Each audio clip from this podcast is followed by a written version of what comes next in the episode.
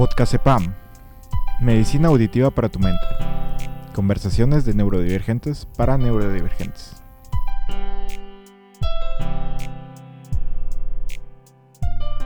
Bienvenidos a Podcast EPAM. En este episodio yo, Anjo González, mi amigo y compañero Alec Ruiz y Elías Galindo hablamos del proceso de autodescubrimiento, de relaciones saludables con las redes sociales y de hacerse pendejo en terapia.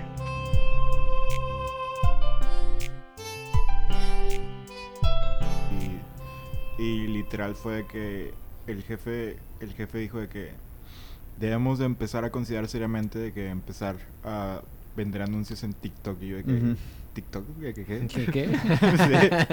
Sí. Y yo así de que ¿qué? Sentiste cómo te crecía una cana, ¿no? Ahí en ese momento. de- O varias. No. Sí, o varias. No, pero o sea, o sea, pues era un eh, sinceramente yo no entro mucho a la aplicación de que Claro. yo yo la conozco más por ti y, y la neta me encanta de que lo que subes, de que- Gracias, este, gracias. pero eh, o sea, sí es, eh, es una plataforma totalmente totalmente extraña para mí, entonces supongo que era lo que Vine fue para Sí. muchas personas Claro. ya. Sí, no, y la verdad es que creo que, por ejemplo, también me acuerdo mucho de los inicios de YouTube, que cuando empezó YouTube era como, ah, sí, la página donde hay videos de gatitos y borrachos. De gatitos y borrachos. Y, y era como puro chiste, ¿no? Mm. Que te metes a reírte, ¿no? Y Yo lo conocí que- con la caída de Edgar. Sí, Exactamente, ajá. Ajá. Entonces siento que mucha gente como que ubica TikTok por ahí, por la comedia, por el entretenimiento, pero de verdad, o sea, hay de todo. O sea, hay gente que hace TikToks de fitness, de... Conejos pariendo. Ajá, cosas Sí. vegetarianas, cosas veganas, cosas que tienen que ver con política, cosas de, de baile, cosas de tutoriales, cosas de idiomas, cosas de todo. Entonces hay de todo. A de mí- hecho, A mí lo que me impresiona mucho es que ha salido a la luz muchísimo contenido de, es- de personas, por ejemplo, pues en lugares que nosotros no, no veíamos, por ejemplo, en redes como Instagram, que tiene algoritmos muy, Distintos. muy distintos y, o sea, que pues ves cosas como muy de, de caché o de mucho estatus y en TikTok se, pues puedes encontrar contenido de mucho, o sea, ves contenido de gente que pues está, no sé, en, en Medio Oriente trabajando todos los días en un campo de arroz, no subiendo sus TikToks, nada más porque saben lo que significa esta plataforma y, y que lo pueden compartir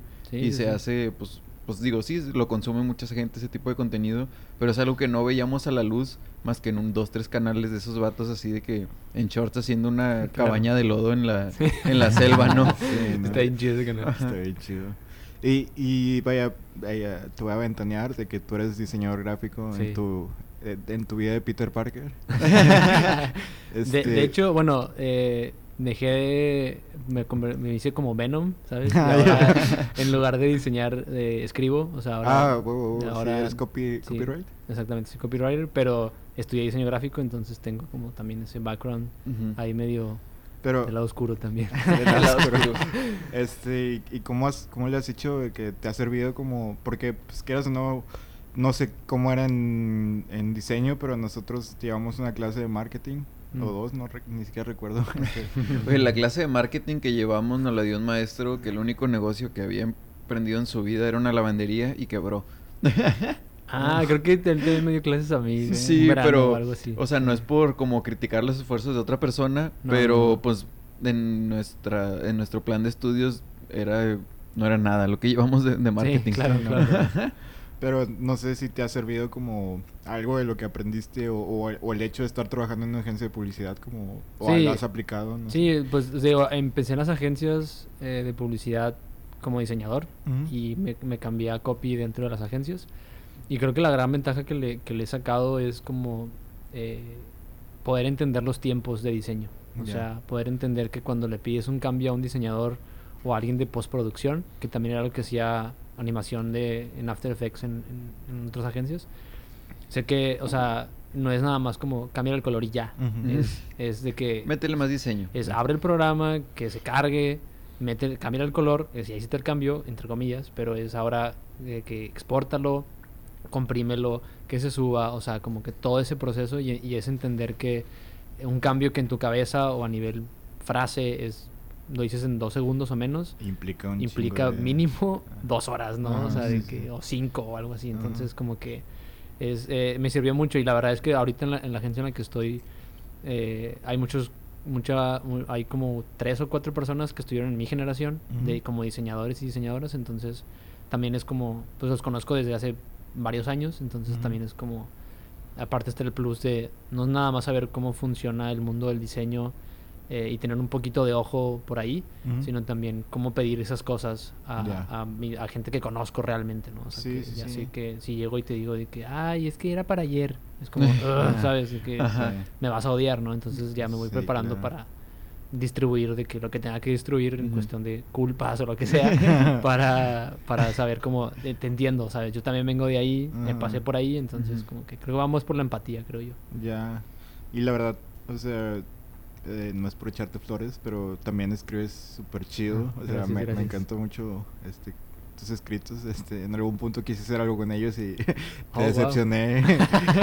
te dejé, te dejé morir, pero este, pero sí, o sea, vaya, está, está muy padre porque vaya, ves, ves al Elías así de que en TikTok y luego de repente te metes a, es- a- a ver tus escritos y es de que, ah, mira. sí, fíjate oh. que eso también eh, es como, o sea, es como muy extraño porque creo que he como vivido una especie de crisis, por así decirlo. O sea, eh, me considero una persona, o sea, cuando pienso en cómo describirme a mí, eh, puedo entender y, y no es que nadie me haya dicho como de que qué pedo. eh, el hecho de que una misma persona pueda hacer TikToks así como de graciosos y al mismo tiempo así sea como de profundo o que pueda escribir esas cosas, etcétera. Que digo, no es como que escriba así que eh, cosas súper extrañas, pero vaya. Pues no, es- pero la, la concepción que uno tiene de alguien que se dedica a escribir cosas profundas, como tú lo dices, pues no es, no es una imagen de alguien que te imaginas haciendo TikToks. Exactamente. Entonces, eso justamente que comentas, para mí internamente a veces es como, ¿cómo le hago para... La crisis está en cómo, cómo me presento, cómo, cómo llego a ser yo mismo, no en el sentido de que quiero tener una fachada, sino cómo le explico a la gente que no nada más soy profundo o no nada más soy gracioso, sino que Ujú. soy los dos. O sea, Ujú. como que te- les digo, no hay nadie que me haya dicho como de que, güey, ¿qué pedo? ¿Cómo le haces o así? Pero internamente es como, en TikTok he querido meter cosas escritos, por ejemplo, Ujú. y he tratado de escribir comedia, por ejemplo, y no me sale. O sea, hasta ahorita es como de que esos dos mundos internamente como que colisionan, pero en- cuando, cuando estoy sin pensar en eso en, en mi día a día normalmente, como comentábamos hace un ratito, ¿no? O sea, podemos estar hablando de algo súper profundo y alguien dice una estupidez, nos cagamos de risa y todo bien, o sea, no es Ujú. un balance que sea como, eh, ¿qué ¿cómo que entramos a este mundo? ¿Sabes? No, es como, nadie se saca de onda, ¿sabes? Ujú. Pero internamente sí es como de que, Se queda ahí el... de que ah, ¿cómo, cómo, cómo comunico que no nada más que ayuda, esto no es un meme. exactamente. ¿no? Sí. Entonces, eh, pero, pero con el paso del tiempo, pues me voy dando cuenta poco a poquito que pues no tengo por qué verlos como mundos separados, ni que se estén peleando o colisionando, sino que simplemente conviven y puedo, como lo he hecho toda la vida, transicionar uno- entre uno y otro, ¿no? Sin ningún problema. Pues Sí. es mucho parte de crecer, ¿no? Porque, bueno, creo que nosotros todavía estamos como que en etapas y edades de que venimos arrastrando un poco este ego de adolescente como de, ah, chale, pues no, no venderte al 100, no esto, no lo otro, y como que Claro. Todavía luchamos mucho como que con todas estas ideas y estas etiquetas que nosotros, con las que nosotros nos percibimos, ¿no? Y por eso, por eso surgen estas crisis de que, pues como de que, ah, pues que, es- es- o sea, soy esto, soy lo otro, de que, que de lo que estoy poniendo aquí a la, a la vista de todos, Claro. es lo que sí soy, que- qué tanta importancia le das a cómo me perciben, Sí, etcétera, claro. etcétera. ¿De dónde, de dónde viene como es, es- esta situación de, de crear, no? O sea, porque, pues, pues, vaya, pues tus, tus TikToks son muy graciosos y tus, y tus este, escritos son, son muy bonitos, este, pero es, es- es- esa situación de, de querer como compartir algo, ¿no? O sea, como decir de que tengo esta, este pensamiento o no sé cómo funciona para ti, de que... Claro. La necesidad de brindar luz. de-. Sí, pues es, es nunca lo, lo he, te digo, por esta onda que en mi, en mi, en mi interior todavía está como muy separado, podría hablar como la onda de lo que me inspiró o cómo nació la onda de, de la escritura y cómo salió la onda como de la comedia, pero son cosas que sucedieron en momentos totalmente distintos que están como súper independientes uno del otro. Eh, pero ahora que lo pones de esa manera, pues comparten ese, ese lugar de, de crear, ¿no? O sea, como de la creación. Y, y viéndolo desde ahí, creo que es una onda como que la siento como muy inherente en mí, o sea, como, como decías tú, literalmente la necesidad de... Eh, necesidad como tal, creo que sí la empecé a notar más con la escritura. Este, eh, lleva- ya llevaba un tiempo como escribiendo, eh, pero más como, ¿Personal o...? ajá, en el sentido de, de, me pasó algo gracioso hoy y lo quiero compartir de que, con mis amigos, pero la verdad me da mucha flojera tener que escribir lo mismo cinco veces, entonces lo voy a publicar en Facebook, ¿no? Entonces Ajá. ahí está para todos y listo, ¿no? Entonces era como una especie de diario, por así decirlo. Y, y era como, yo se lo platicaría a cualquier amigo en, aquella época en secundaria y como que jajaja, Ujú. XD y todo mal, ¿no? Entonces, este, o bueno, no gramaticalmente correcto. Este, entonces, así empecé como a medio soltarme de alguna manera. Y recuerdo que una noche así como de esas que, que como que te desvelas y te sientes como que inspirado en Sí, general, claro, así de sí, que sí. te llega De así esas como que ah, de repente a las 3 de la mañana sabes Sí. cómo arreglar tu vida, ¿no? Así, una de esas. Sentí, la, o sea, sí, sí recuerdo sentir como el, el- el quiero escribir, pero yo le puse las palabras quiero escribir en serio. O sea, no en un afán, no en serio nivel voy a estudiar eh, cómo escribir, pero un en serio de que ya no van a ser cosas como eh, que me pasan nada más porque sí quiero como tener una especie Producir de algo. ajá de que agarrar un tema o algo que tenga que ver como una base y a partir de eso producir exactamente el, eh, una pieza de texto que, que, que lle- lleve algo no entonces eh, con esa onda como medio de que estoy arreglando mi vida y la madre recordé mucho a mi abuelo este que según recuerdo estaba terminando la prepa o ya estaba en la facultad, pero fue como en esa época de transición. Eh, como quiera yo desde secundaria ya sabía este, que quería estudiar, entonces ya estaba muy en la onda como de, de lo, de lo visual, lo gráfico y demás. Este, entonces, y mi abuelo fue, era arquitecto Ujú. eh, y él falleció cuando yo tenía seis años. Entonces Ujú. realmente no tengo como muchos recuerdos de él. Pero lo que sí me acuerdo un montón es que él, él, aparte de ser arquitecto, eh, pintaba con acuarelas. Entonces, Ah, este, cuando éramos niños nos, nos ponía a pintar con acuarelas.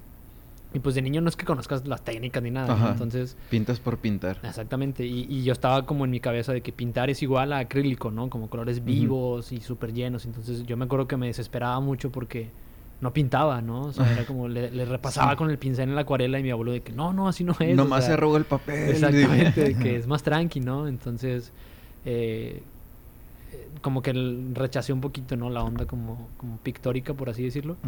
Pero eh, eh, esa noche como que eh, me acordé mucho de él y, y, este y estaba como en una onda de las acuarelas y como la nostalgia de ese rollo y el texto habla un poco de eso como de creo que él decía algo así como el, el, el abuelo quiere que las, las acuarelas regresen algo así Ujú. y al final de escribirlo eh, me gustó o sea fue como dije ah aquí aquí Ujú. no es Aquí hay algo. Ajá, que hay algo. No, no puedo decir qué tan bueno o no es, porque sería como autojuzgarme y no me siento como preparado para hacerme esto a mí, Ujú. pero me gustó. Me gustó la idea de escribirlo, me gustó la idea de, de- de crearlo, tanto que lo quiero compartir. O sea, Ujú. no es nada más la onda como de que, ah, ya terminé y lo guardo en el cajón. Es de que como que empecé a sentir esa, esa necesidad como de...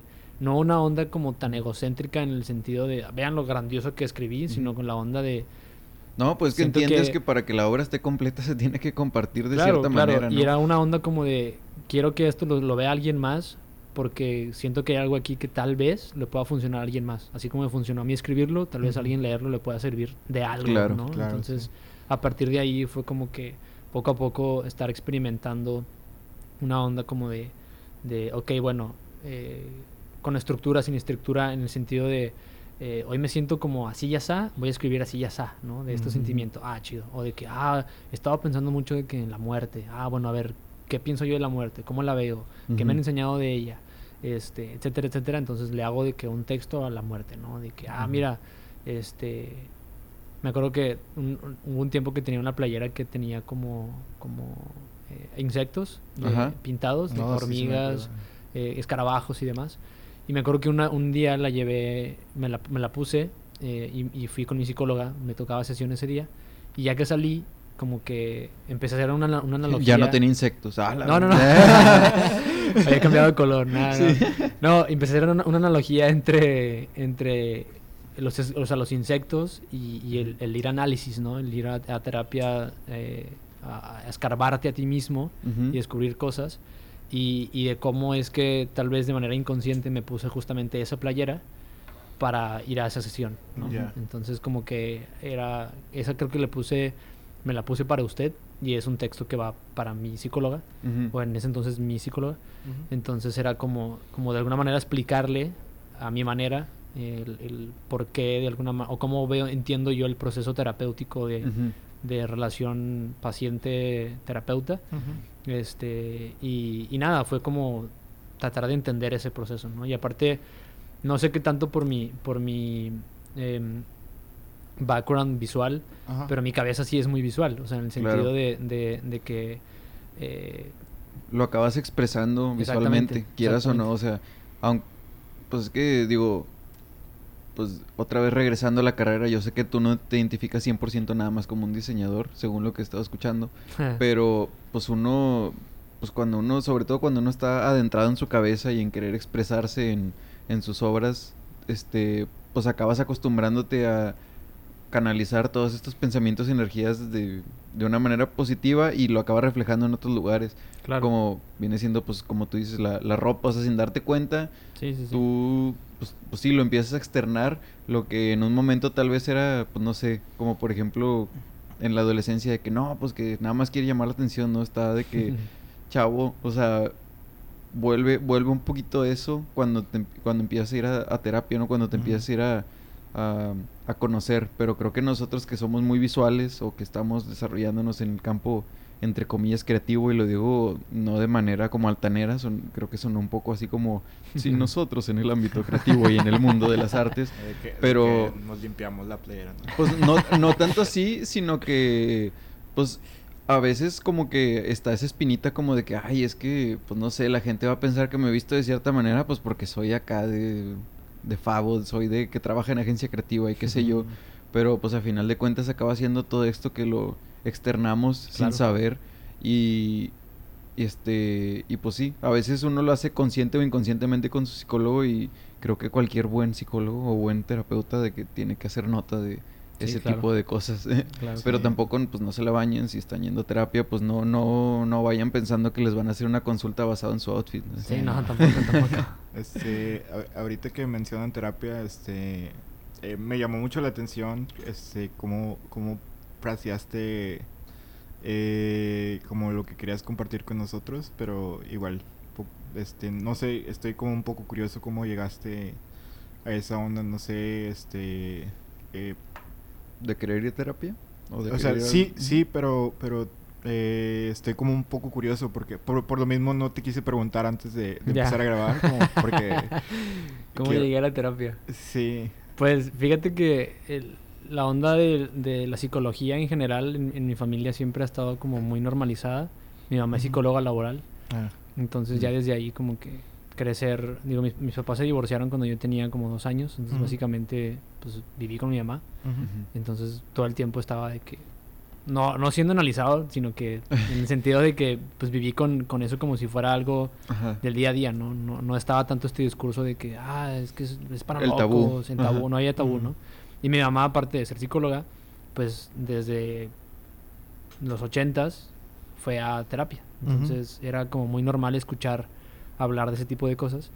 Y ya desde ahí pues fue como que un, un gran avance. Este, recuerdo que ya cuando estaba como en primaria, una prima eh, se metió a est- estudiar este, psicología Ujú. conductual.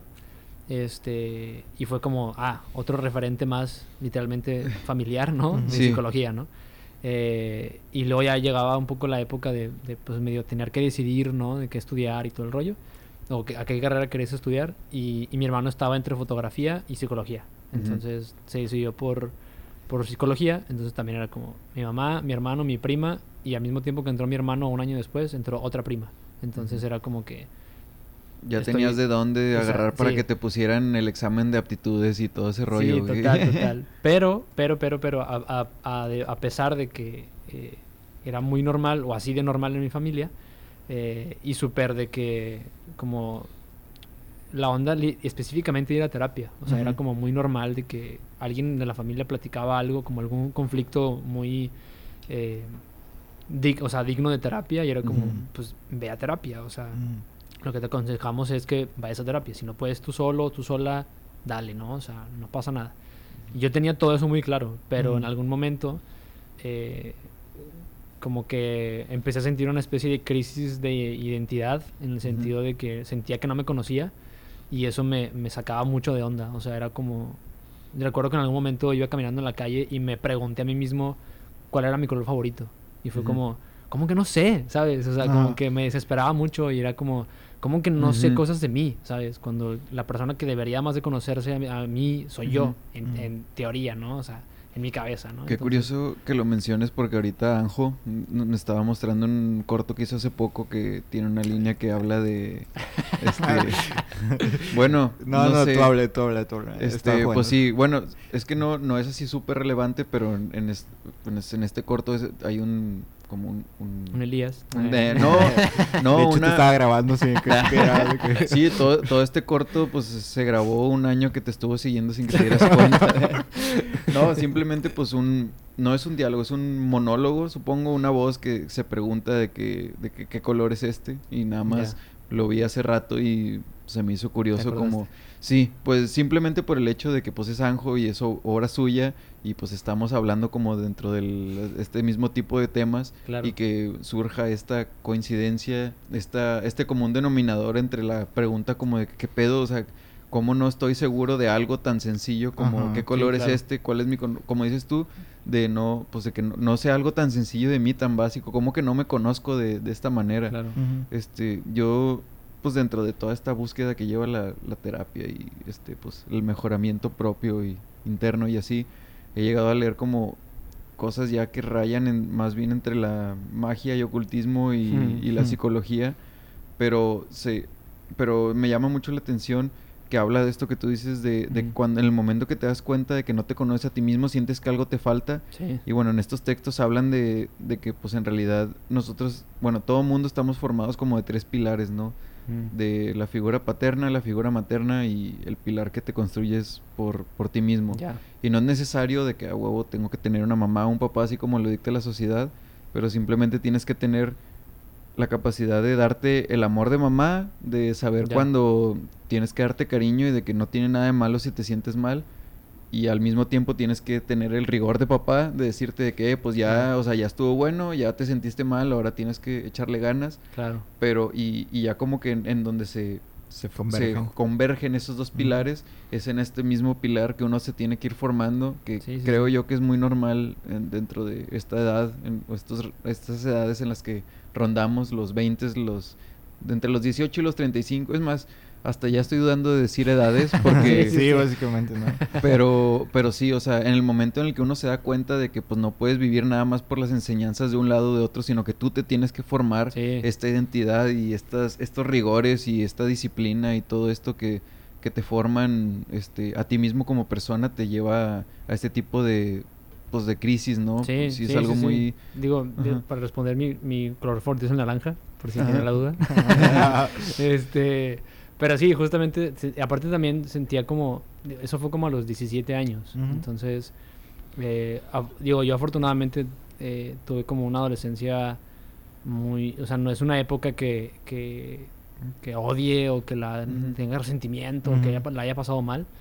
Este, pero a los 17 también en esa época de crisis sentía como una especie de desconexión con mi mamá. O sea, había algo que me decía a mí como, ¿será que ella no me quiere? Pero era por cosas que no tenían sentido en la realidad. Era simplemente que tal vez ella se estaba como alejando un poco porque por sus cosas, ¿no? De que mis hijos están creciendo y los quiero dejar ser independientes o no sé. Era como, estaba en otra onda, pero todo bien. Pero en ese momento tú lo ves como si fuera tu culpa, ¿no? Exactamente. Sí, era, era, era no tanto mi culpa, sino como qué está pasando, ¿no? O sea, que, que tengo que ver ahí- yo ahí, cómo puedo como medio rescatarla o así. No, pues exacto, o sea, uno empieza a ver lo que tú puedes hacer, ¿no? O sea, como persona, o sea, Sí, sí, sí. porque pues en esas edades todavía se te dificulta un poco, bueno, y creo que de toda la vida, ¿no? Como de verdad ver a tu mamá como una persona Sí, 100% sí, separarla de la, ajá, es la mamá, que no le pasa nada, a una señora que que puede pues pasar está cualquier cosa. que Ajá. está viviendo su vida, ¿no? Es como una persona que, anda- que probablemente se está cuestionando las mismas cosas que tú, ¿no? O Sí, sea, sí, sí, totalmente. sí. Uno, uno conoce a su mamá o a su papá de toda la vida, pero pues ellos te conocen a ti desde un, de un momento para adelante, ¿no? Claro, claro, tiene una vida antes de ti, ¿no? Sí. Entonces, eh, y, y digo, bueno, la, la- también hubiera empezado por ahí. la, la primera vez que fui a, a- a terapia fue como a los seis años, Ujú, porque le tenía miedo a la lluvia. Este, cuando cada vez que llovía, como que me, me lloraba y me estresaba y así como que era miedo de que llovía y, y no, ¿no? Entonces mi mamá, pues, siendo psicóloga, tiene muchos contactos de, de psicología, entonces me, me recomendó con una psicóloga amiga ex maestra suya, este, y recuerdo como que fui específicamente por eso y una vez que lo solucioné, listo, o sea, de que creo que fue menos de un año, una cosa así, pero lo que rescato, lo que la- el gran rescate de todo ese asunto, más allá de ya no tener miedo a la lluvia, es que eh, descubrí cómo es el, el, El proceso. eh, no tanto el proceso, sino el, el- el lugar de ir a terapia. O sea, el, este, el consultorio, ¿no? O sea, la onda de... Lo que más recuerdo de terapia, más allá de la lluvia o no, es como la onda de que en una sesión la psicóloga me dijo, aquí tú puedes hacer lo que quieras. Y yo, ¿cómo? ¿Sí? Lo que quieras. Y yo, o, ah, o sea, o sea que me puedo subir a la mesa y puedo bailar, ¿sí? Y me subí a la mesa y bailé. Y, y- y la psicóloga estaba de que viéndome como medio Es el primero que lo hace.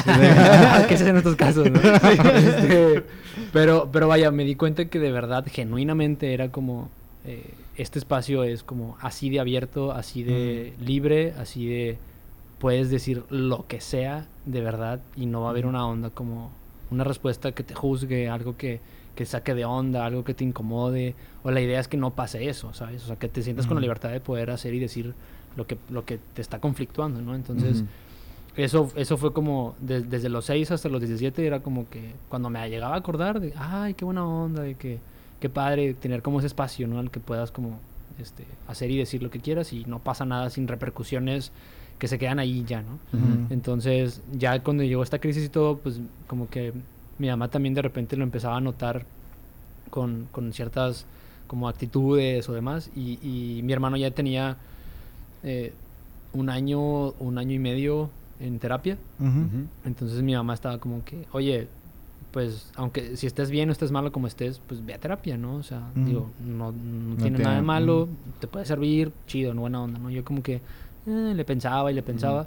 y, y como les decía, a pesar de que tenía toda esa facilidad de pues, mm, pa- gran parte, o no gran parte, pero parte de mi familia eh, están súper metida en esa onda y todo, igual como que había cierta resistencia de, desde el estigma, ¿no? Como de que, Mm. pues es que no lo necesito, es que no tengo problemas, es que para qué si todo bien, ¿no? Entonces, eh, incluso recuerdo que esa crisis como que la quise sobrellevar yo solo, así como de que no, no, yo tengo que poder, o sea, ¿cómo de que no puedo? Sí. ¿Sabes? Que tengo que yo, yo puedo solo porque esto es, o sea, Pues es En- parte de lo que mencionaba, de- es, es parte de ese ego que uno carga Sí. de la adolescencia, de, Sí, de querer valerte por ti mismo y de que como buscar la independencia y que antes de darte cuenta de que pues no es al Claro. 100. Entonces yo de cierta manera como que me, me- me tuve que forzar, o sea, llegué a un punto de, entre comillas de quiebre porque no fue así como de que, ah, súper cabrón, pero fue como, ok, va, me rindo, no puedo solo, de Claro. verdad, no puedo solo, o sea, no sé qué pedo con esta como crisis o qué onda. Entonces dije, bueno, voy a agendar. Y, y yo pensaba, cuando pensaba en terapia, pensaba en esta misma psicóloga. Era como que no puedo, o sea, sí puedo evidentemente ir con alguien más, pero no, no puedo ir con alguien más. O sea, es como, quiero y necesito ir con, con esta persona con quien ya conozco, que tengo este background de cuando era niño y me gustó mucho y todo. Entonces, este, mi mamá me pasó el teléfono. En ese entonces eh, se conocían, porque pues eran como eh, amigas y así, pero no, no, no se hablaban tanto, o sea, como que cada quien en su rollo. Entonces, mi mamá me pasó el teléfono de su hija y le hablé, o sea, le, le mandé un mensaje a su hija y su hija me pasó el teléfono de su mamá, o sea, de la psicóloga.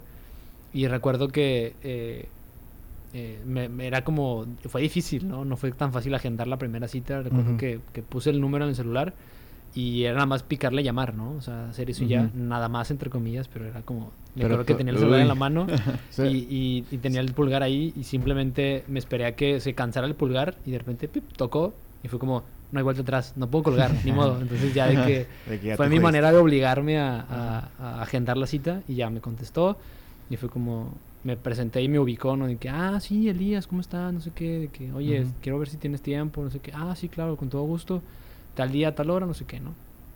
Y ya, este, llegué a esa primera sesión y recuerdo que antes de entrar al consultorio me prometí a mí mismo, dije, esta es mi primera sesión, no voy a llorar y no voy a hablar de mi papá, porque mi papá toda la- hasta ahora eh, ha sido como un pilar ahí como medio a veces lo, lo menciono como la pata floja de mi mesa, ¿sabes? Como que ahí hay como mucho material. Ajá. Este, entonces como que no me sentía cómodo hablando de eso.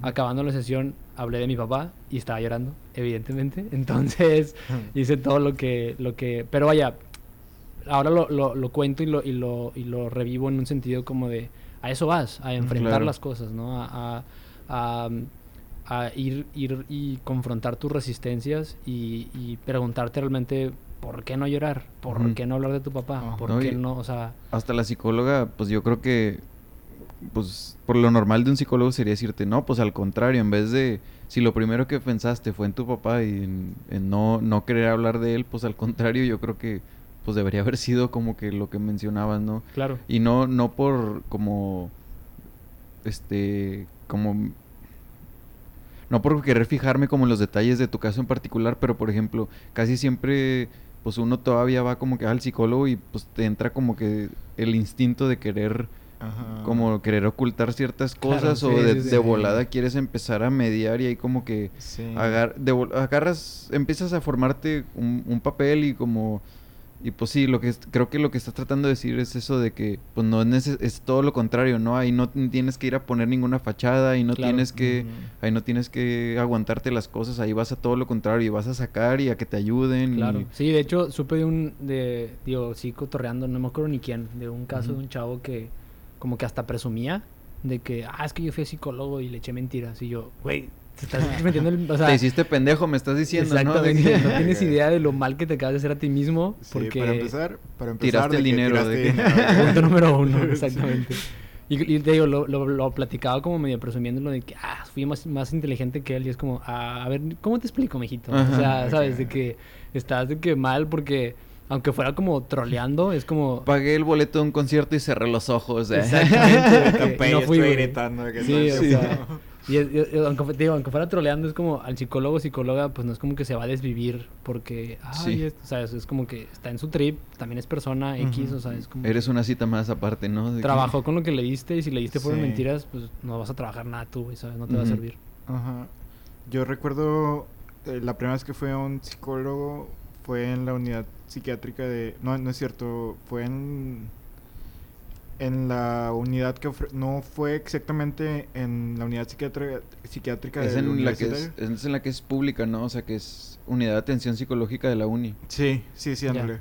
Este, pero recuerdo que, que yo sinceramente sí batallé como varios, tuve que pasar por varios eh, profesionales como para llegar con alguien que, que sí me sintiera cómodo, que, Claro. que eso es totalmente válido y no, Sí, total. Claro. no tiene ningún ningún problema si, si, si tú estás si tú estás teniendo como una sesión con un- una persona que no Con la que no te sientes cómodo. con la que no te sientes cómoda, este, pues es, es totalmente válido decirle que sabes que, que muchas gracias, pero el, el método que estás utilizando conmigo en específico no funciona, ¿no? Y, y no, no habla mal de, de la persona como profesional y no habla mal de ti, ¿no? Sí, o sea, no es atrasarte. O sea, bueno, a mí me llegó a pasar de que, chale, me estoy sintiendo mal, o no mal, pero pues que sí estaba pensando como con un, con un psiquiatra que no me siento a gusto aquí, mejor, me, pues bueno, mi pensamiento era como si me estuviera atrasando, o como si estuviera, pues sí, no como si hubiera sido un tropiezo, ajá, como si no estuviera avanzando, pero pues es parte del mismo proceso, o sea, el hecho de saber identificar de si no estás a gusto con cierto Ajá. psiquiatra, Claro. terapeuta, psicólogo, lo que quieras. Yo, yo desde ahí sí me sentí como muy afortunado de, de eso, o sea, en el sentido de que... eh, te pudieron canalizar. Sí, Ajá, sí, y, el, no, y el clic que, neces- que creo yo que se necesita lo hice a los seis años. O sea, Sí. fue como, o sea, todo bien desde ahí. Pero sí sé que lo más común es que no suceda bien a la primera. O sea, no, no bien, sino que no, que no hagas clic o que batalles un poco para hacer clic porque sí. pues no, también se entiende la onda humana de que pues no es que de buenas a primeras vas a llegar y vas a contar como Todo, dices Ajá, tú, de que tienes que trabajar cosas, tienes que sentirte en- con cierta confianza, en ver como ciertas cosas para poder compartir, ¿no? Entonces, eso lo sentí desde, desde el principio porque ya sabía como yo con quién iba, pero... Y de hecho estuve con ella como siete años o algo así. Ujú.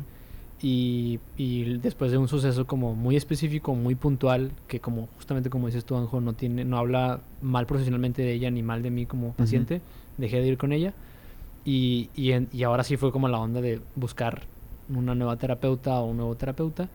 Y, y sí fue como una onda, este, como de match, ¿no? O sea, la onda de, Mm. digo, fue, me pasaron de que como cuatro contactos Ajá.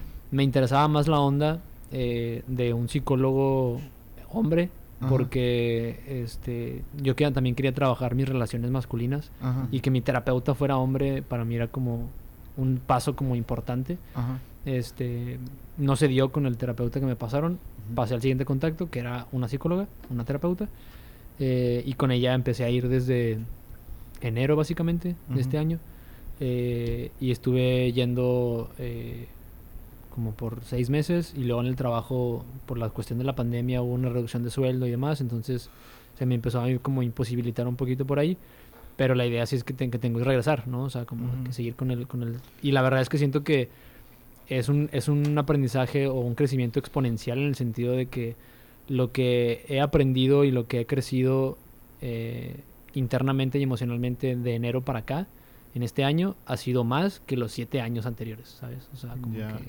Es que, es que pasa algo muy raro como este no sé o sea siento que es como una como una relación de amistad o sea, obviamente tiene su tinte profesional no pero obviamente Claro. le estás dando una confianza que no se la darías a cualquier persona no Total. entonces este puede llegar un punto en el que no, no sé a mí me, me sucedió eh, eh, creo que hace un- unos años cuando cuando ya estaba como mejor pero sentía que necesitaba como una- un cambio ahí este que llegas llegas ahí de que con la persona y sientes que, que, que está bien y todo pero llega un punto en el que creo que ya estoy como solamente este Estancado. estan- estancado y, y como ciclando, o sea, no ciclándote, pero como, es que no sé cómo decirlo, eh, como, vaya, ya lo has por sentado, ¿no? Ya no estás como buscando como maneras de, de,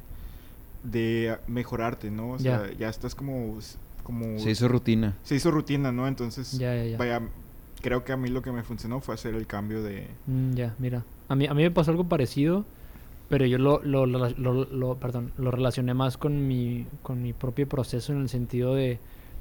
Siento esta, es- esta como monotonía y para mí eso significa que ya estoy como lo suficientemente estable como para o venir menos o dejar de venir, ¿sabes? Entonces llegó un punto en el que, eh, o sea, esos siete años no fueron de que cada semana, ¿sabes? Ya al Sí, final sí, era una onda como de cada dos semanas eh, o cada mes o así de que cada vez que me sucediera algo que, que yo sintiera como, wow, esto es digno de terapia, ah, chido, ¿no? Entonces sí. era más como esporádico, ya yo podía estar de que un par de meses Ajá. o, o un tiempo considerable sin, sin sentir que no podía o cosas por el estilo. Entonces, este fue y, y de hecho pues ahorita estoy como en esa en ese en ese como punto no ahorita de que no tengo como un par de meses de no de no ir a terapia y no he sentido como como la necesidad de pero al, por, al mismo tiempo no me gustaría la idea de dejar de ir porque siempre va a haber algo, siempre va a haber algo sí, que mejorar sí. y que ver. Y digo, todo el tema de mi papá pues es como que sigue muy activo, ¿sabes? O sea, es como que sí siento una, una gran mejora de, de- de cuando cambié de terapeuta, pero sé que todavía me falta un montón, o sea, todavía puedo trabajar muchísimas cosas más. Que de cierta manera, yo siempre lo, lo he platicado cuando platico como la onda de, de, de ir a terapia. Siento yo que es como, como que todo lo que aprendes en terapia de ti mismo lo puedes aprender por tu cuenta, pero para mí ir a terapia me ahorró como 8 años o 10 años, 15, 20 años Ujú. de Ujú. tropiezos, ¿sabes? Sí, claro. Entonces, eh, y, y, y en mi caso en específico, yo sé que no estaría donde estoy si no fuera en gran parte por la terapia. Digo, mucho también el crédito evidentemente es para mí, porque yo hice el trabajo, pero este, Claro. de no haberme metido a ese proceso, este, estaría como en, en otra, en, en otro lugar, en otra sintonía, en otro totalmente distinto, ¿no? Sí, no, o sea, porque, vaya, sí, yo sinceramente sí pienso de que, obviamente por razones que ya, ya se compartieron en este podcast, este, pues yo, yo sí necesitaba como una intervención como un poco urgente, pero Claro. después de eso, pues seguí como en estos tratamientos así, sí fue así. La, la verdad sí me ayudó como en, en, en situaciones personales que sí estaba como... Eh, pues sí tenía como cosas que yo no estaba consciente de que tenía, Claro. ¿no? O sea, entonces... Sí, te digo, vas escarbando y vas sacando cosas y dices, yo también, o sea, te digo, no llegué con ningún objetivo, o sea, más bien mi objetivo era como muy ambiguo y muy amplio en el sentido de, yo llegué porque me quiero conocer a mí mismo. ¿Qué implica eso? Pues olvídate, güey, o sea, es la vida entera, ¿sabes? Ajá. O sea, Sí. entonces, a partir de ahí fue como que, ah, bueno, está este tema de mi papá, está este pedo de mis relaciones con los hombres, está este pedo de, este, mis relaciones con mis trabajos, qué onda con mis, pa- mis parejas, exparejas, qué onda con, con mis... eh, como Las relaciones que formas. Ajá, Ajá. mis- qué onda con mis patrones que he estado descubierto de que después de tener este tipo de relaciones laborales, personales, familiares, etcétera. Entonces era como que me empecé a dar cuenta que sí hay mucho campo y mucha onda de, de dónde se puede aprender y dónde puedes crecer.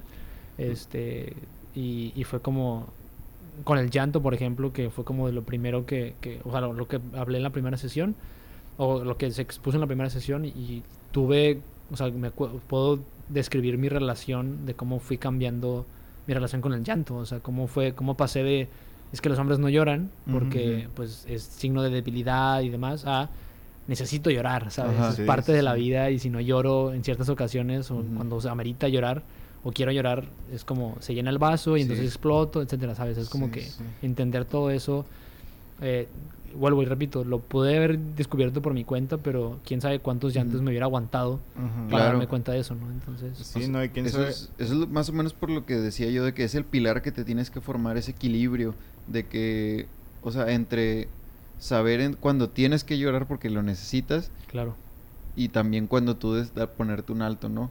Este, este, de este rigor que, que viene como de la, fi- de la figura paterna, claro. de, de querer decirte como de que, pues sí, o sea, no, neces o sea no, no por el hecho de que tu figura paterna o quien tú quieras te esté diciendo que no, los hombres no lloran, pues no significa que no tengas que llorar, o sea, por algo Aunque no puedas o que no tengas que llorar. o sea, Este, y creo que es muy importante ahorita algo que dijiste de, de, pues que el trabajo pues fue mío, ¿no? Pues claro, o sea, de eso se trata la, La pues, terapia. la terapia que mm, pues se puede pensar a veces como de que, ah, pues como si fuera un doctor como de, del cuerpo, que él te va a decir qué y ya con eso te curas, ¿no? Tú nomás Sí, sigue el tratamiento. Pero pues en realidad no es así, este rollo es más de...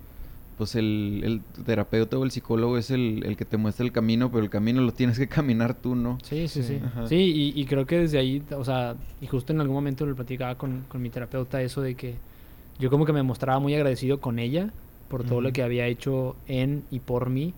Y f- justamente, muy profesionalmente, fue como, Ujú. o sea, sí, pero date cuenta que esto es tuyo, ¿sabes? O sea, es tu avance, tú has cambiado, tú has crecido, tú has aprendido y tú lo estás aplicando en tu vida. O sea, es como, Claro. esto es mérito tuyo, ¿sabes? Entonces también desde ahí, des- desde, ese tipo de lugares, aprender a el autorreconocimiento, la autoestima, la seguridad, la confianza. Que digo, tampoco es que yo sea así como la persona más segura y confianza del mundo, pero puedo identificar un gran avance de que, ah, mira, puedo reconocer qué cosas son mías, que me pertenecen y que son de otras personas y que donde me puedo yo como autoapapachar o Sí. yo me recompenso a mí mismo por hacer algo que Sí. para mí es un logro. Esa validez no tiene que venir de ningún lado, o sea, Exactamente. Sí, más, Eh, más lo, que lo propia. mejor lo mejor viene o sea toda esa validez la mejor validez viene de ti mismo no Claro, sí, claro. claro. Y, es, y, y está muy interesante que, que digas eso porque nos, o sea, aquí al menos en nuestra comunidad es como es como una doble moral en cuanto a eso, ¿no? O sea, como decir de que, uy, sí, te- soy esta cosa material, soy esta cosa, este, como, o sea, están como dos filos muy extraños aquí en esta, en esta ciudad que yo he experimentado, como estas personas que, que se validan por, por lo material, por lo que tú Ujú. quieras, que eh, yo tengo mis, mis, mis ideas personales acerca de, de qué, qué considero el éxito, pero si Ujú. esas personas lo consideran este éxito, pues mira, yo, yo no puedo decir nada. Pero ah, este es, eh, no todas las personas, pero sí he conocido personas que se vanaglorian y, y, y solamente en eso, ¿no? O sea, y incluso al punto de ser molestas. Y por otro lado, este, también he conocido personas increíblemente talentosas, increíblemente... Eh, pues sí, o sea, un, un, un ser de luz, básicamente, y, y este...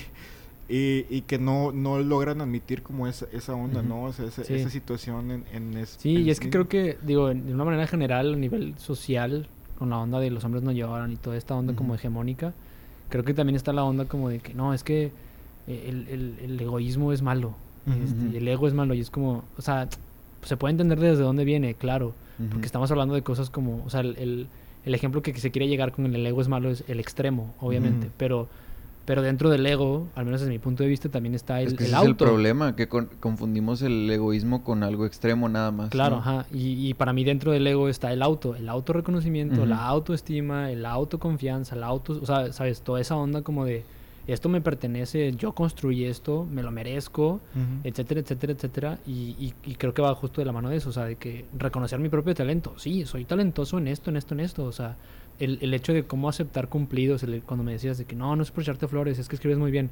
Gracias me ha costado, ¿sabes? Claro, o sea, sí, es sí. como, no es como que a- amanecí un día y ya escribo como escribo, pues no, o sea, me ha- y, y, y es como la onda de... Y la gente también me dice, por ejemplo, con los TikToks, ¿no? De que, Ujú. ah, es que da un chorro de risa y todo, pero a mí lo que me interesa con los videos no es tanto lo que la gente opine, sino lo que, cómo, cómo los utilizo yo, ¿no? O sea, mucha gente que entra a TikTok es como para desestresarse, obviamente yo también entro para desestresarme, eh, y para, vaya, a nivel consumidor, pero parte a mí también de lo que me desestresa de mi día a día y lo que hace que se olviden mis problemas y todo es hacer los videos. Entonces, con el simple hecho de hacer los videos, yo ya gané. Ya si la gente los ve o no los ve, si les gusta o no les gusta, claro que me va a afectar de una manera, claro, pero el objetivo principal ya se cumplió. O sea, yo ya con publicarlos estoy de que, güey, ya cumplí, o sea, ya Ujú, me siento claro. bien, ya me siento a gusto, estoy con madre, o sea, Pues no crea tengo- fama y échate a dormir, ¿no? Dice el, el dicho. Y, y la verdad, o sea, volviendo un poquito al tema de TikTok, yo cuando empecé, como nadie lo conocía, yo lo usaba más como una herramienta. O sea, entendía que era una red social, pero no pensé que, que en ese momento como que mi objetivo era grabar en TikTok, pero para subirlos a Facebook. Ajá. Porque mi objetivo era centralizar mis pendejadas, ¿no? O sea, como conozco a alguien de que, ah, hola, ¿cómo estás? Mucho gusto, me llamo Elías, bla, bla, bla, te- tengo estas pendejadas, aquí están en este lugar, ¿no? Métete a esta página de Facebook y aquí van a estar todas. Lo Entonces, puedes hacer un taller de coaching completo, ¿no? Centraliza tus pendejadas. ¿no? Es como, es como el coaching, el coaching, el, el trip de que les decía de ser una navaja suiza de que tal vez. Sí. tal vez el taller no funciona también, pero mira, el nombre El nombre Centraliza tus pendejadas. Yo, yo entraría, yo Yo entraría. yo sí me la creo de que, ok. Pero, pero después de un tiempo, eh, eh, empecé a darme cuenta, o sea, desde que empecé a darle como eso en los videos, sí lo dejé muy claro para mí. O sea, de que, Ujú. ok, voy a hacer esto, pero porque a mí me divierte. O sea, no porque quiera tener más amigos, porque quiera caerle bien a la gente, no o porque... porque me vean. Ajá, o sea, digo, hay una cierta parte ahí que sí es como que... Porque una vez mi hermano platicábamos y me decía de que, güey, pues si no te importa que no te vean, Ajá. pues no lo subas, ¿no? Y yo... Ajá. O sea, sí, pero no, te va a dar. No, sí, hay algo ahí. Déjame voy a trapear. No, o sea, obviamente uno quiere que, que lo vean, ¿no? O sea, pues se tiene que completar ese proceso. claro. Pero, pues no, la gente lo confunde como que, ah, pues tú no es que necesites que te vean, no estás buscando ninguna Sí. validación. Que, que hay mucha gente que entra por ahí, ¿sabes? Ajá. O sea, que, que me preguntan directamente a mí con, con la cantidad de gente que me sigue, de repente me digan de que, ah, es que, es que ¿cómo le hago? ¿O qué, ¿Cómo le hiciste? Y yo así como que entiendo más o menos por dónde va y siempre llego al mismo como eh, eh, Punto. punto muerto, o sea, el, el- el fin muerto que es como de que me dicen, es que ¿cómo le haces? Y yo, a ver, ¿qué buscas en TikTok? ¿Qué quieres en. TikTok? No, es que quiero fama, quiero ser famoso. Y yo, ok, Ujú. ¿para qué quieres ser famoso? No, pues para que me reconozcan y que esto y yo, ok. ¿Y para qué quieres ser, para qué quieres que te reconozcan? No, o sea, pues que, o sea, de que estoy vivo, nomás. está- de que- esto- se siente chido, ¿no? O sea, está buena onda. Y yo, ajá, pero eso que buscas ahí, de que se siente chido, ¿no crees, te pregunto, ¿no crees que lo puedas buscar en alguna otra parte? ¿Necesitas a huevo la validación de la gente? Y siempre llego al punto muerto en el que me dejan de contestar. O sea, Sí. se, quedan pensando, quiero creer, o se van, no sé. Pero es como, eh, no digo que esté mal o, o que sea inherentemente malo entrar a ese tipo de cosas como por fama o algo por el estilo, pero eh, creo que es más importante todavía tener un objetivo interno personal que se pueda completar independientemente de esos, esas cosas que no dependen totalmente de ti. Porque el Ujú. que tú seas famoso o no, Claro. no depende to- nada más de ti. Ujú. Claro que hay que chingarle y hay que estar ahí pendiente y todo, pero si la gente no te consume, si a la gente no le gusta, pues no, no vas a crecer en esos números, ¿no? Ujú. Entonces es como, no depende de ti. Lo, ah, tú trabajas lo que depende de ti, lo que depende de mí es que yo me la pase bien. Yo grabo TikToks cuando se me hinchan la gana y hasta que digo, ya, hasta aquí estuvo. Ha habido veces en las que ya me está doliendo la cabeza de tantos teres y es como, güey, ya, o sea, deja de ser divertido, lo dejo de hacer, punto. Y Sí. siempre lo he dicho, o sea, cuando la, la dinámica entera de TikTok, lo que implica TikTok en mi vida, Ujú. deje de ser divertido, me voy a ir de TikTok porque va a dejar de ser divertido. O Ujú. yo veré la manera de cómo hacerlo divertido o veré cómo, lo- cómo lo rescato porque también he eh, como rescatado muchas cosas muy importantes para mí, Ujú. como esta- un cierto tipo de amistades, gente que vive en otro país que digamos que de otra manera pues no hubiera Ujú. podido conocer, eh, experiencias como gente que me cuenta, ¿no? De que es que tus videos, de que la- creo que el, el comentario que hasta en ese momento creo que me enchinó la piel fue que una vez alguien me comentó como estaba teniendo un ataque de pánico y este video tuyo que vi me hizo reír y me, me lo quitó, ¿no? O sea, como que me Ujú. tranquilizó. Y sí fue como, wow, o sea, wow, qué buena onda. un, im- un impacto real, ¿no? Sí, Ajá. para nada era el objetivo de, ah, voy a hacer videos para quitar ataques de pánico. Obviamente no, pero fue como, pues qué, buena onda, ¿no? qué? Eh. qué, qué buena onda que, que mis pendejadas, ¿no? Llegan a ese punto. Digo, ha sido un solo comentario que es un gran impacto. No es como que me hagan nolas de sí, ¿no? Pero eh, es, es también como lidiar con esa onda, volviendo a la onda del autorreconocimiento, como de, oye, pues, palmada en la espalda porque lograste que alguien en algún lugar del mundo tuviera esto, chido, buena onda, pero más allá de eso, tú te divertiste en ese momento, ¿no? O sea, como que chido, buena onda. Entonces, ha habido cosas muy, muy gratificantes que me ha dado TikTok, pero no trato de no perder el centro. En- sí, en el sentido de que no se me suba, de que los números y la chingada, pero también la onda como de recordar que, el- que lo importante para mí siempre es y ha sido y será el yo divertirme, ¿sabes? O sea, mi diversión. Y eso no me lo puede quitar nadie, o sea, eso depende de mí y eso está en mi total control. Entonces, eh, eh, no. Eso, eso es como mi. mi, mi- mi- los requisitos se cumplen para que sea un buen objetivo, ¿sabes? Ajá, De que ujú. depende de mí y está en mi control.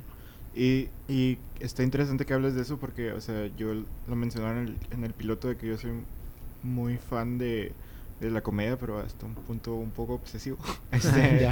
Pero, o sea, eh, muchas, muchas, muchas personas, muchos comediantes exitosos hablan acerca de eso, ¿no? Acerca del deseo de hacer comedia porque es algo que es, que es, que, que te puede hacer famoso, ¿no? Y es, y a lo mejor puedes lograrlo, no, no, o sea, pero vaya, se- así hablan muchos casos acerca de que llegas hasta cierto punto de fama y, y no es suficiente porque Claro. es- ese, ese, ese deseo que tú querías llenar no era como el verdadero, el verde- la verdadera situación que catalizó eso, ¿no? O claro. sea, Sí, digo, lo- la- digo, no es como que me la pase analizando a todas las personas del mundo entero, pero es como me parece difícil creer que la fama como tal, el Es lo que estás reconocimiento, buscando. ajá, sea lo que está de fondo. O sea, es como por eso siempre les, revu- les regreso la pregunta de por qué y para qué, para que les carben en su propio fondo, ¿no? O sea, tú Ujú. ya me dirás si lo que buscas realmente es esto, esto o esto, lo que sea, ¿no? Pero eh, es muy difícil para mí creerme que de buenas a primeras, de, de,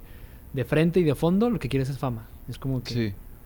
¿para qué? O sea, si me dijeras, no, es que quiero tener una plataforma para cambiar el mundo porque tengo un mensaje que dar y, ah, hay una línea, ¿sabes? Hay algo como interesante, algo como de fondo, buena onda. Pero para hacer eso no necesitas fama de a huevo, ¿no? Exactamente. Es, o sea, es, es el otro argumento. O sea, cuando empiezan a, meterse por esa onda, es como de, ¿y realmente necesitas ser famoso para poder hacer un cambio en el mundo? Es como, Necesitas que te reconozcan a huevo. Exactamente, entonces es como, ¿por qué no emprendes tu propio negocio que tiene que ver con eso? ¿Por qué no pones tu podcast de salud mental? ¿Sabes? Es como que Ujú. es, es, es, es- mm, ahí es cuando vuelvo y, y- y- y reafirmo que no es lo que está de fondo, ¿sabes? O Ujú. sea, Sí. Pues es, pues es que quieres crear una, o sea, un recipiente que no tienes con qué llenar, ¿no? Exactamente. Por Sí, ejemplo, hueco. es como querer hacer un podcast, pues, que, que es lo que estamos haciendo ahorita, sin, como si nosotros no supiéramos de, de qué hablar o a quién invitar o de qué temas abordarnos, o sea, pues es algo vacío, o sea, tienes que, o sea, hay algo más allá, no es nada más el querer buscar la fama no es nada más querer hacer un podcast, es de que querer este, encontrar algo. Este, y pues sí, yo creo que como dices, como dices tú, Anjo, de que, que hay muchos comediantes que o tuvieron que darse cuenta de eso al principio o que tuvieron un éxito y luego que se toparon con que ¿Y ahora qué? ahora que, ajá, este pues ya la fama ahí está, pero pues qué? Sí, sí, sí. ¿qué hay Sí, y- detrás? y, de hecho, o sea, me- de hecho me acordaste, me hiciste acordar la canción este que sacó Justin Bieber, la de Lonely, Ajá. Que es como de, ajá, güey, o sea, incluso la gente famosa no crees que se la pasa súper bien todo el tiempo, güey, sí. ¿sabes? O sea, es de que también tiene sus espacios como todos, porque Ajá. también son personas, y yo también ah, trato mucho de, de recordarles eso a la gente que me sigue, o sea, trato de recordarles y recordarnos, incluyéndome a mí mismo, mi propia humanidad, ¿no? O sea, de que yo también tengo días malos, yo también me duele la cabeza, yo también tengo calor, yo también tengo frío, yo también tengo crisis, yo también tengo miedos, yo también todo, ¿sabes? Yo también tengo estreñimiento, ¿sabes? O sea, es como... Sí. Entonces, porque empieza a... es una- un proceso, creo yo, como bastante normal o, o- o- o- o esperado de empezar a poner a la gente como en un pedestal, la gente que sigues y todo. De, de mitificarlos de Ajá, cierta manera. y también los empiezas a deshumanizar en el sentido de que, como ves nada más lo que ponen en redes, que Sí. obviamente es el 1% y cuando están súper felices, el hecho de que te respondan mal o, o- o- o no esperes o no te den lo que tú esperas es como que te super saca de onda y como que what the fuck. Entonces, eh, yo también tipo, he, he he estado como en una, onda fan de que "Ah, me contestó ta- tal persona y después somos amigos porque también soy persona, ¿no? En el sentido de que te tengo medio idolatrado, idolatrada y me contestas, me siento súper especial, puedo entender cómo funciona eso, pero al mismo tiempo te puedo luego luego bajar de ese pedestal y tratarte como una persona común y corriente y no quedarme en la onda como me, ha pasado también a mí que se quedan como en el no es que grandioso y tus TikToks y Dios y crack y, Y ajá, Dios y crack. ajá, gra- gracias pero pero y luego sabes o sea como Ajá. que hay más más allá de eso y no. muchísimo más allá- te puedo dar más allá de una simple risa sabes Ajá. puedo ser también como hablaba al principio no de que profundo puedo pues, eh, ponernos a pensar podemos cotorrear etcétera entonces es como Siento- Dítelo a ti mismo, tú, tú eres el Dios, tú eres el Sí, crack. de que- exactamente. Sí. Entonces, como que también es, es eh, vas aprendiendo, eh, bueno, yo he ido aprendiendo en TikTok como el- el identificar también personas que vas diciendo como, ah, mira, le interesan más los números, le interesa más que la gente lo reconozca, le hace mucho caso a los haters, le hace, sabes, como que Ujú. vas viendo qué tipo de personalidad van teniendo. Y yo digo, yo en la personal porque soy muy analítico, ¿no? Ujú. Y es como vas armando de que, ah, mira, me gusta convivir más con gente que es así y ya ¿no? Ujú. Que como que puedo hablar con ella o él, este, fuera de- del spotlight público, digamos, y me cuentas pendejadas y yo le cuento pendejadas y compas, tranqui, buena onda, como los que tiene cualquier tipo de persona, ¿no? Entonces como que eh, ibas discerniendo, ¿no? Disc- discriminando literalmente la palabra de con quién sí, con quién no. Ujú. Sí, pues sí.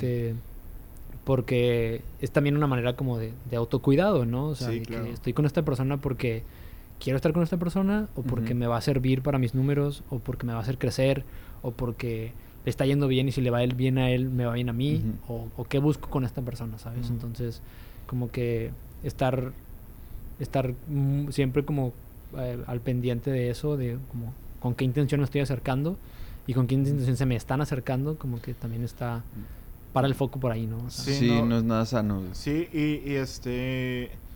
Creo yo que es una manera que. Es, no, no ser siempre 100% analítico, pero ya después de un trato, sí decir de que, ok, o sea, a lo mejor tú, tú, tú llegaste a esa conclusión a través de, de TikTok, Claro. pero creo yo que también es importante como, este, en la vida personal, ¿no? Como aplicarlo en la vida personal, como de que, ok, voy a tratar a esta persona sin juzgarlo, pero ya es- después de que me muestre ciertas características, ya hay que ver qué onda con esta persona, ¿no? O sea, al menos es, es como yo me he navegado en la vida. Claro, sí, sea, digo, tampoco es que lo pienses como robot palabra Claro, sí, por sí, palabra. o sea, totalmente, ¿no? O sea, creo que es un proceso normal y natural que todos hacemos con cualquier tipo de persona. Llegas a la peda y es como, ah, mira, con- de quién se ríen, eh, con quién están, con quién, quién entra el cotorreo, quién no, y como que vas Le viendo qué onda. Ajá, pero no es que lo pienses textualmente, sí, ¿no? O sea, ajá, simplemente como te vas moviendo. Pero eh, sí, TikTok también por ahí me, me ha servido, me ha gustado como especie de experimento personal por ahí, ¿saben? En la, la onda de, del autoconocimiento y de, de cómo puedo ser gracioso, además de como ya sé que puedo ser gracioso, eh, eh, qué es lo que a la gente le gusta más, qué es lo que la gente busca menos. Este, también con la onda de TikTok me, me atreví a tomarme una sesión de fotos Ujú. en Ujú. algún punto. Y, y eso para mí fue como muy extraño porque no, no tengo como, no puedo identificar ningún como problema, por así decirlo, con mi imagen eh, o mi o personal o, o mi cuerpo o algo por el estilo.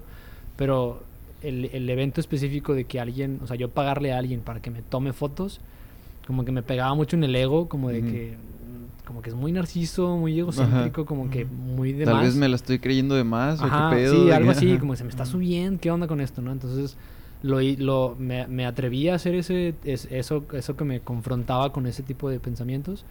Lo logré, me tomaron las fotos y me di cuenta que absolutamente nada cambió en mi vida más que ahora tenía Fotos. fotos y ya. Sí. Y, y me, me acuerdo que después de la sesión, después de que me dieron las fotos, eh, platicaba con un amigo de eso y terminé llorando. Terminé llorando como de que, wow, o sea, no sabía que esto me, Causaba tanto conflicto. Exactamente, Ajá. conflicto a nivel estoy de que no, no sabía que era digno de unas lágrimas como para decir de que, wow, o sea, parte de, de cómo me percibo y cómo quiero que me vean implica, eh, o implicó en para mí eh, como tomarme unas fotos y fue como, wow, o sea, ya sé que se siente que me tomen unas fotos. Ujú.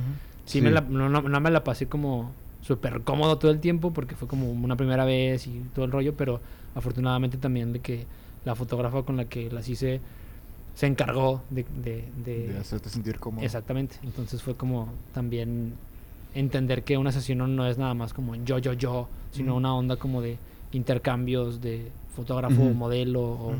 o sujeto, como quieras llamarle. Entonces, eh, no sé, como que me, me ha llevado TikTok como a aprender muchas cosas que no esperaba aprender.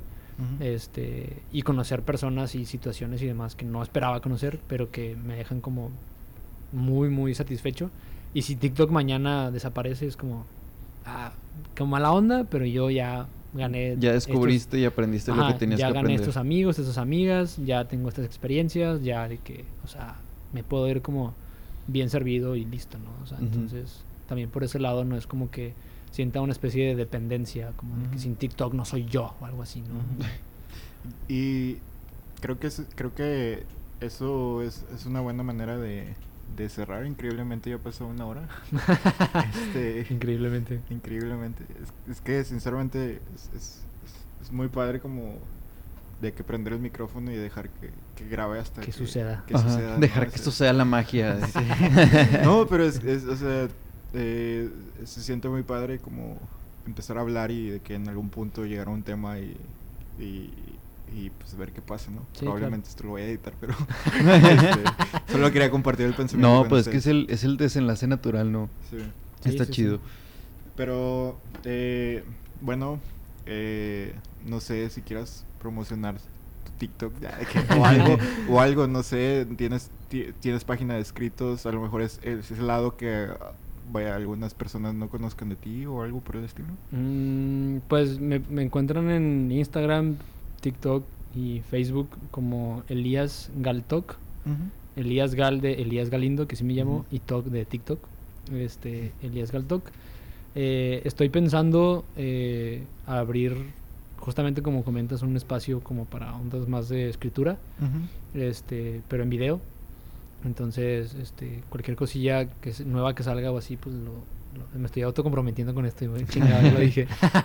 No, pues es Este, para quien le interese todo lo que estuvimos cotorreando aquí, que pues que te siga y Sí, claro. estar No, digo, pendiente me de refiero todos a- estos updates. Me refiero a, a- me A comprometí, mismo, de que- ajá, de que ya lo tengo que hacer. Ah, ok, ok. no, de verdad, porque ya lo ya, dije. ya, ya. Mira, Este, mira, si, Entonces, si al quien final, escuche esto, vaya y mándele un mensaje a Elías de que, oye, da- Presiónenme, presiónenme. Mira, Sí. si al final, si al final en, en, en dos meses no lo haces, de que bajo el capítulo y de que no, no sé, güey, No y luego ya. no hay evidencia. de- no hay evidencia de esto, ¿no? Sí, no, pero este, sí, de hecho, eh, sí, sí trabajé un poquito, o sea, vaya, busqué los usuarios para que en todos lados estuviera como Elías Galtok. Ujú. Y es así como, en todos lados como Elías Galtok y listo, ¿no? Sí. Ya es como súper práctico. Este, pero pues sí, ahí voy a estar, eh, tengo un ratito justamente ahorita que no, que no subió TikToks, pero probablemente para cuando escuchen esto ya esté de regreso. Este, y, y pues nada, ahí estoy de que cualquier cosilla que quieran cotorrear o así. eh. Llegan mil personas, ¿no? De, Oye, es que no sé qué. No, y pues si no te conocen, pues con, cuando lleguen, pues ya va a estar ahí toda la, la galería y la biblioteca sí, de, de contenido ya listo, ¿no? Sí, pero sí, pues ahí estamos cualquier cosilla, este, y, y pues nada, gracias por la invitación. No, cuando quieras. Hombre, a ti por, por venir y por habernos compartido toda esta perspectiva que pues es, es- se me hace relevante porque pues ya todos tenemos que estar tomando esta esta persona, este avatar de, de la vida real y como que creo que es muy importante este mencionar esto de cómo separar, ¿no?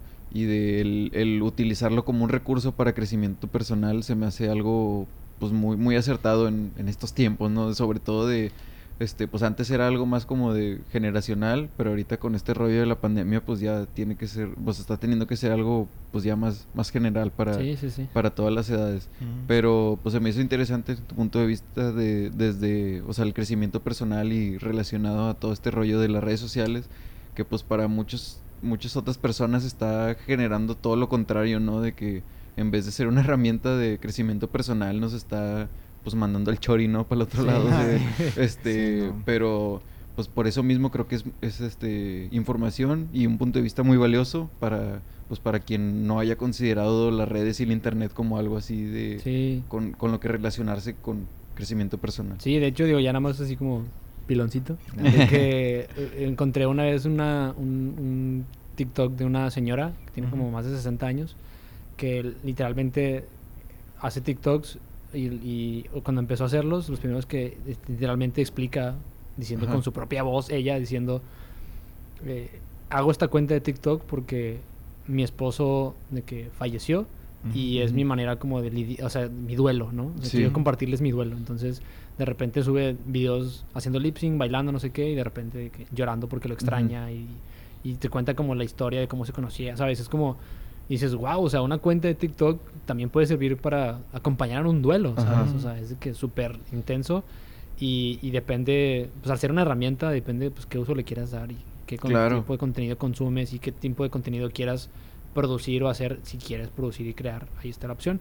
Pero sí fue como muy... a un- un- y obviamente toda la gente de que, ah, no, aquí estamos y, ¿sabes? O sea, súper de que apoyándola porque pues, no es como que vas a llegar a tirarle hate, ¿sabes? Claro. Sería muy mamón Sí, realmente. no. Entonces, es- sirve para muchas cosas y yo, sin ese objetivo, pero terminé tomándolo como una onda de, ah, mira, esto también me sirve para seguir conociéndome a través de estas cosas de la comedia, de convivir con gente que no me conoce, etcétera, etcétera. Entonces, se le puede sacar un provecho si, si le van ahí medio buscando un poquito. Ujú. Tú, Alec, este, eh, tienes otro podcast, no sé si quieras.